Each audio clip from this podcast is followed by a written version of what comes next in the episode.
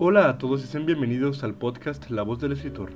Espero su día esté de lo mejor y que pasen un buen rato escuchando el relato de hoy.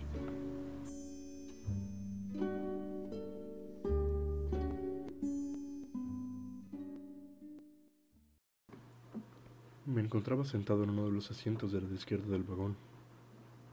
Para bien o para mal estaba casi vacío. Había entre 10 o 12 salas y de esas solo dos estaban ocupadas, sin contar la mía.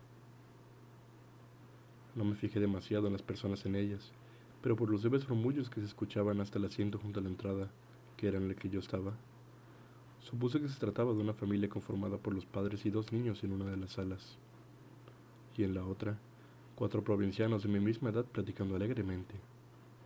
Supuse que hablaban acerca de lo emocionados que estaban por poder al fin ir a la ciudad.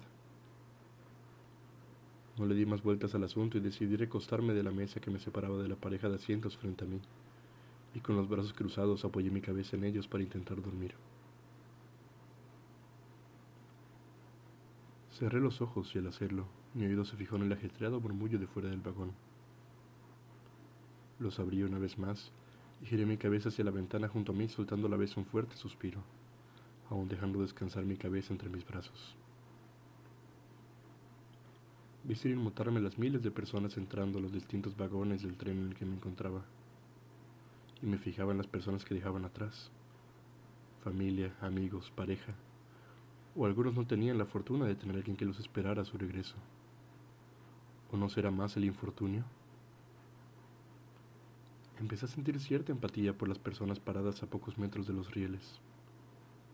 Vi cómo sus miradas se llenaban de lágrimas mientras agitaban sus manos y gritaban distintas formas de despedirse en sus idiomas. Algunos reían con nueva nostalgia, otros lloraban por la ausencia de ese ser querido que sentirían de ahora en adelante. Otros se dejaban caer al piso en fuerte llanto. Y otros, a diferencia de la mayoría, solo se iban. No dejaban caer ningún sentimiento para honrar la partida ni el supuestamente esperado regreso de aquel ser querido. Pero después de un corto tiempo de pensar, solté una leve risita, divertido, dándome cuenta de que probablemente Aquellas personas no se habían dado cuenta de quién se había ido. Después de todo eso devolví mi mirada hacia dentro del vagón. Me fijé en que ahora tenía una nueva familia de tres personas en la sala junto a la mía. Los padres seguían acomodando y asegurando las maletas que llevaban en la rejilla que se sostenía del techo, donde debían ponerse las maletas. Me fijé en la probablemente hija única de la camada. Era una chica de cara alargada, de cabello rubio, casi rojo. Sus rasgos finos se perdían en lo largo de su cabellera desde donde yo veía, y parecía ser pálida de forma casi enfermiza, compartiendo este rasgo con su madre. Me fijé en que tanto ella como la madre llevaban cierta marca en la mano, la cual por un momento me pareció que se definía como la única impureza en una piel tan blanca. Esta marca consistía en un punto del cual emanaban distintas rayas de tinta hasta chocar con el marco del dibujo el cual era un anillo grueso con cierta planicie en la parte cercana a sus dedos. Supuse que sería algo que acostumbraban en su familia, por lo que en el momento no le di importancia.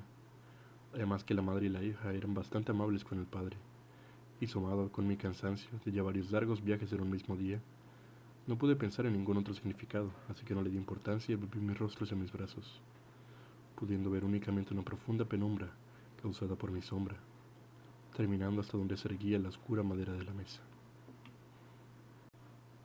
Poco tiempo después escuché como el fuerte soplido del silbato del tren indicaba su partida.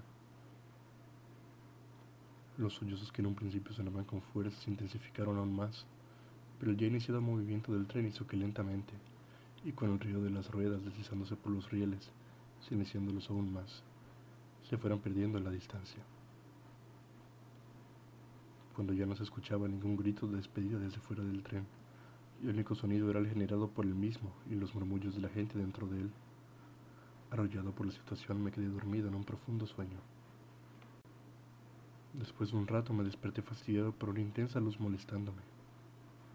Sin abrir los ojos me aparté un poco de la mesa. Estiré los brazos hacia arriba con un leve gruñido de cansancio y al estar bien sentado abrí los ojos y me fijé que por alguna razón ya no estaba en el mismo lugar.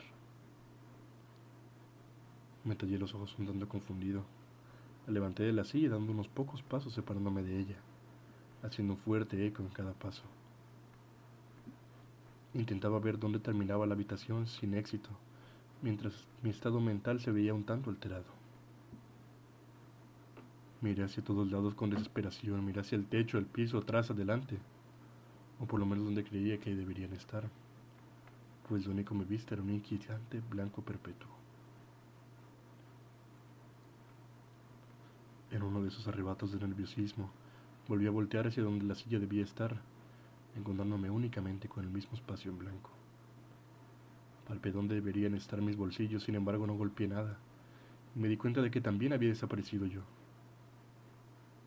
Solo podía ver aquel maldito blanco, aquel puro, inquietante y maldito blanco.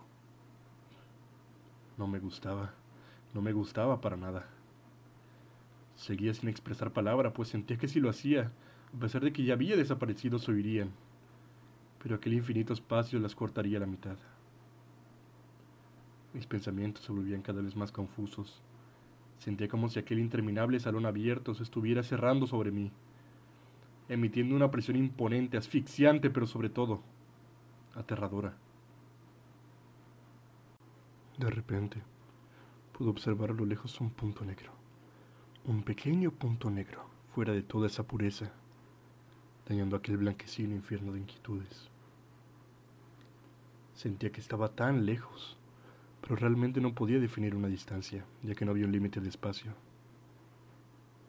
Poco a poco, sin poder moverme, pasé de no poder sentir nada a poder percibir un fuerte olor, un olor intenso, penetrante, vivo, nada parecido a aquel valle de pureza artificial a la par que aquel incesante y desconocido olor se hacía más fuerte, el punto negro se acercaba más. Lo sentía cada vez más cercano y más dentro de mí. Mientras más lo veía, más me alegraba porque cualquier cosa por fin importunara aquel espacio.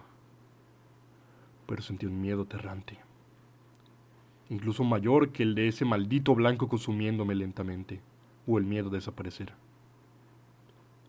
un miedo que probablemente me hubiera hecho sentir escalofríos que me calaran los huesos, si los hubiera tenido en ese momento. E incluso una mayor, al no tener nunca más una presencia corpórea con la cual volver a mi vida diaria. Ese pavor se debía únicamente a un pensamiento. Si algo tan atemorizante como lo era ese infierno blanquecino podía ser consumido, si algo tan imponente podía ser destruido con tanta facilidad y rapidez, ¿Qué era aquello que lo destruyó?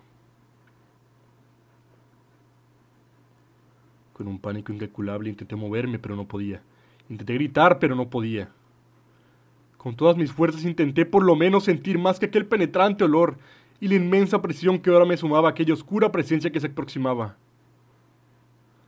La velocidad con la que se acercaba a mí era impresionante, y me parecía inevitable el ser consumido por ello hasta que por fin mis plegarias de recobrar algún tipo de sentido de alguna forma surtieron efecto, y pude recobrar cierto tacto, pero en ese momento como hubiera deseado no haberlo hecho.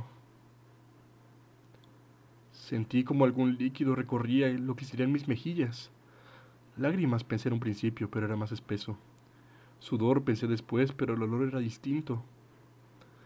El líquido poco a poco bajaba por mi cuerpo y me hacía recobrar el tacto de todo lo que tocaba. Su flujo era cada vez mayor, hasta el punto de que un caudal caía sobre mí, pero no podía verlo. Todo mi cuerpo volvió de nuevo, y ahora solo faltaba poder moverme para escapar de lo que se vecinaba.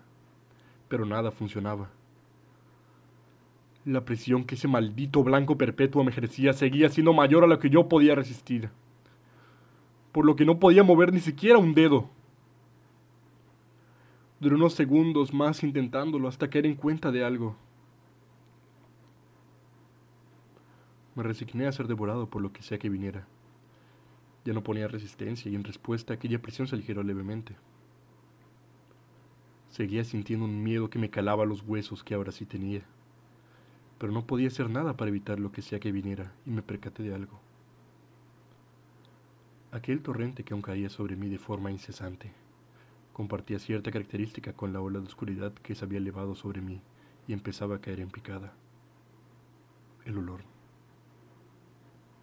Y ese olor que ahora inundaba todo. Ese olor que penetraba todo mi ser y parecía ser omnipresente. Era sangre. Por unos segundos sentí un extraño dolor hasta que por fin, como si de un milagro se tratara, volví a abrir los ojos en donde debía estar. El vagón del tren. Revisé mi cuerpo en frenética alegría hasta cerciorarme de que todo estuviera en su lugar y soltó una fuerte risa de alivio, extasiado. En el acto de desespero no me había percatado de que mi camisa blanca y pantalones estaban empapados en sudor y un hilillo rojo recorría mi rostro desde mi frente. No quería ni cuestionarme lo que había pasado, pues, afortunadamente, parecía haber sido solo mi imaginación. Hacia el techo, aún riendo con fuerza, hasta que me di cuenta de algo. Del techo, justo arriba de donde estaba, goteaban algunas pocas gotas de sangre de una abstracta mancha roja. Volví en mí y volví a sentir ese fuerte olor a sangre. Con pavor me levanté y recorrí la habitación con la mirada observando la desgracia. A lo largo del vagón había una decena de cuerpos tirados, y entre esas personas estaba yo mas seguía viendo una excepción. Los cuerpos de las mujeres de la marca extraña no estaban en la habitación.